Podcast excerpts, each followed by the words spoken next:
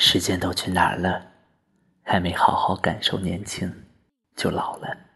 生儿养女一辈子，满脑子都是孩子，哭了笑了。时间都去哪儿了？还没好好看看你，眼睛就花了。柴米油盐半辈子，转眼就只剩下满脸的皱纹了。Hello，亲爱的小耳朵们，晚上好！这里是励志电台素阳的城市心情，我是素阳，依然在兰州向你问好。最近北方下雪也下雨，大家穿暖衣服，千万不要感冒。当然，在南方的你们也是要保重自己。我希望大家每天开心。那今天晚上跟大家分享的文章来自我的个人微信公众号，题目是《时间都去哪儿了》，最亲的某某，希望大家喜欢。二零一四年春晚，王铮亮的一首《时间都去哪儿了》风靡全国，亿万观众在电视机前，在歌声里，在年夜饭中，在家人的陪伴下。感受着时间的温暖和匆忙，当然，我也是观众里的一员。还记得那首歌的背景用了一对父女的很多照片，伴着一架漂亮的钢琴，用时间的顺序播放着，歌声优美而动人。我问家人：“嘿，你们的时间都去哪了？”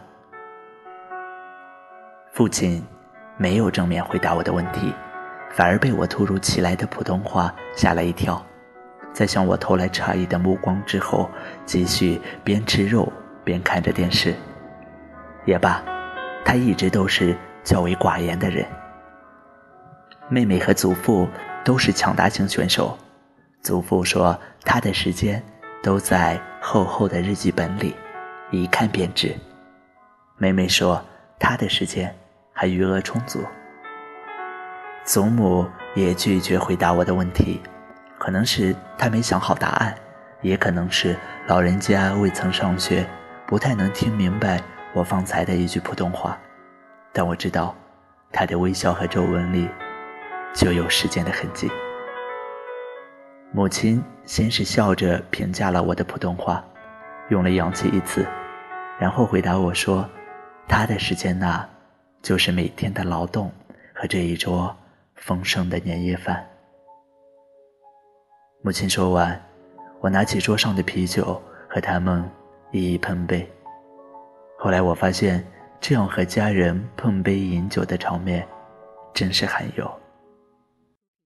是啊，时间不断溜走，但能陪伴亲人的时刻，真的不太多。上周国庆放假，又恰逢中秋佳节，所以很神奇的就有了八天的长假。我起初打算一个人去甘南或者青海旅游。十月一日早晨，当走到车站时，才发现说走就走的旅行竟然败给了出行高峰期排起的长长的队伍。当时恰好祖父打来电话问我是否回家。我毫不犹豫地给出了肯定的答复。后来觉得自己很可笑啊，把旅行想得说走就走，却把回家陪伴老人的机会归之于后。真是最珍贵的，最不易被珍惜。当然，回到家的日子超级自在，除了肆无忌惮的自然醒之外。更是拥有饭前点餐的特权。母亲和祖母都会在我吃饭前问我想吃什么，然后私人定制一般的做好饭菜。最喜欢吃家里的长面，每次三碗，不太饿的时候就两碗。除了吃饭，其余时间基本都是和祖父一起度过，练毛笔字、唱歌、散步、讲故事。哦，对了，还有就是催着我结婚。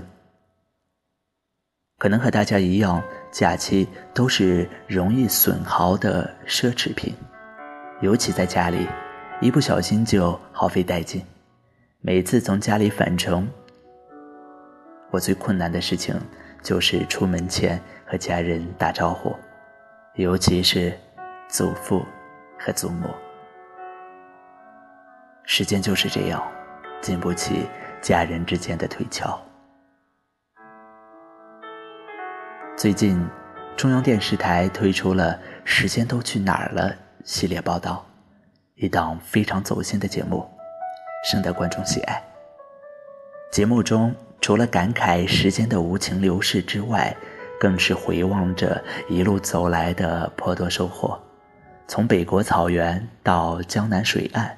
从大漠边疆到寻常市井，到处是实实在在的进步和感动。是啊，我们正处在一个快速进步的时代，虽然时间从不停滞，但我们都接受着前所未有的周围环境的熏陶和渲染。大至祖国，小到一家，都在时间的河流里迈步向前。那么，时间。到底都去哪儿了？嘿，其实我也不知道啊。时间从来都是一位神秘的客人，或是悄然拜访不留足迹，或是聚而不散，形影不离。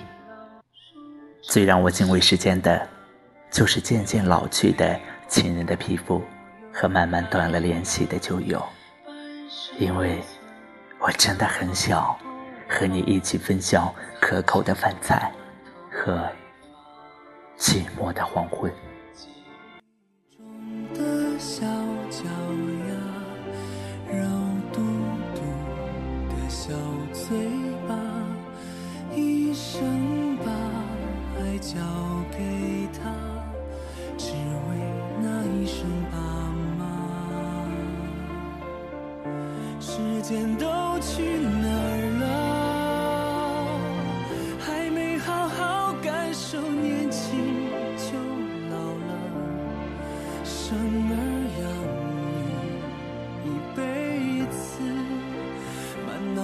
都是孩子哭了笑了，时间都去哪儿了？还没好好看看你，眼睛就花了。柴米油盐半辈子，转眼就只剩下满脸的皱。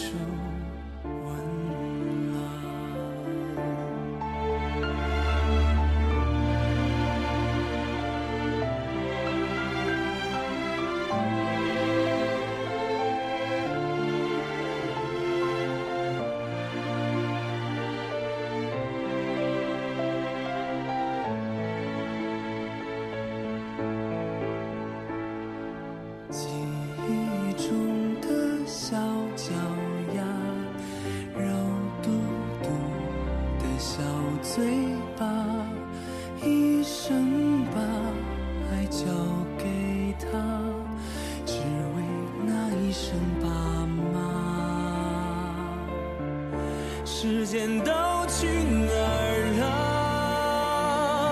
还没好好感受年轻就老了。生儿养女一辈子，满脑子都是孩子哭了笑了。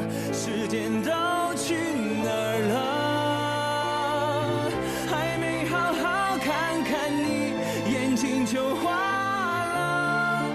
柴米油盐半辈子，转眼就只剩下满脸的皱纹。